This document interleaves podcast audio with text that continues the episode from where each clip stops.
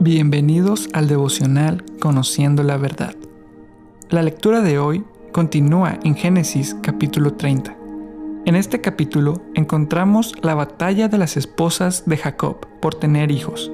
Después vemos a Jacob y Labán negociar por su salario. Lo primero que encontramos es a Raquel. Es una de las esposas de Jacob. Y la actitud que ella tiene es de un corazón que nunca está conforme con lo que tiene y siempre anhela algo más. Raquel tenía el corazón de su esposo, pero no podía tener hijos. Por el contrario, su hermana Lea tenía hijos, pero su esposo no la amaba. Ningún corazón está conforme con lo que tiene.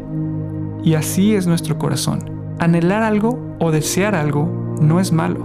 Así fuimos diseñados por Dios. El problema es cuando los deseos nos llevan a la actitud que tiene Raquel dame hijos o me muero. Podemos ver que ella está desesperada y ensimismada. En lugar de poner su identidad, sus expectativas en lo que Dios dice de ella, ella se compara con su hermana. Y esa comparación hace que la envidia la consuma. Cuando algo o alguien que no es Dios comienza a cautivar nuestro corazón, nuestros deseos, se convierte en idolatría. El egoísmo es la base del pecado. Cuando nos concentramos tanto en amarnos a nosotros mismos, nos olvidamos de lo más importante, amar a Dios. Y cuando tú y yo no amamos a Jesús, vamos a terminar pecando. El pecado inicia así, dejando de ver a Jesús, su obra en la cruz, y viendo hacia nosotros. Ni Raquel ni Jacob consideran a Dios en sus decisiones.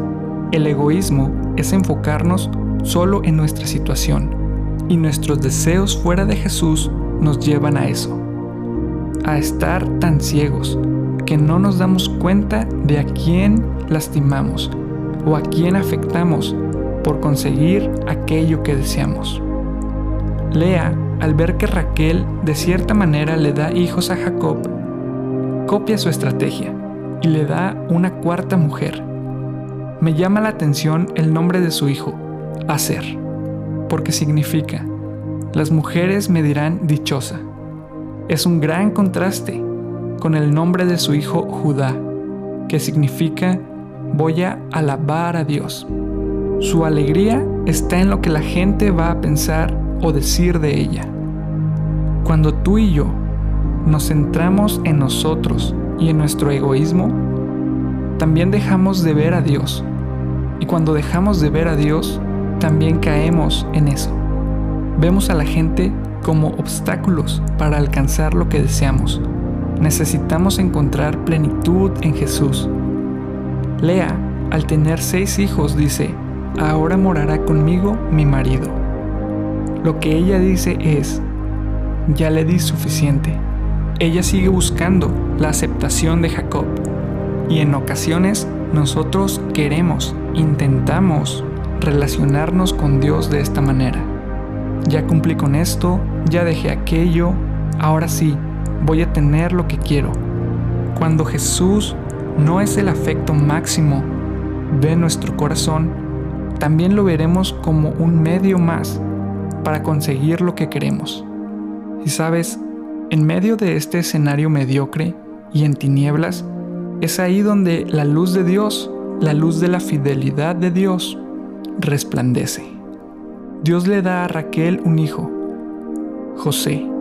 Lo sorprendente es que nadie en esta familia había hecho algo digno de que Dios hiciera algo con ellos.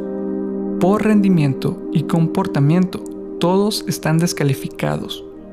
Pero Dios, en su misericordia, trae a José. Raquel al por fin tener un hijo, lo que dice es, quiero otro. Así es nuestro corazón. Cuando ponemos nuestra mirada en algo que no es Jesús y nos ensimismamos hasta obtenerlo, vamos a querer más y más. Cuando Dios no es lo que satisface el corazón, nada lo hará.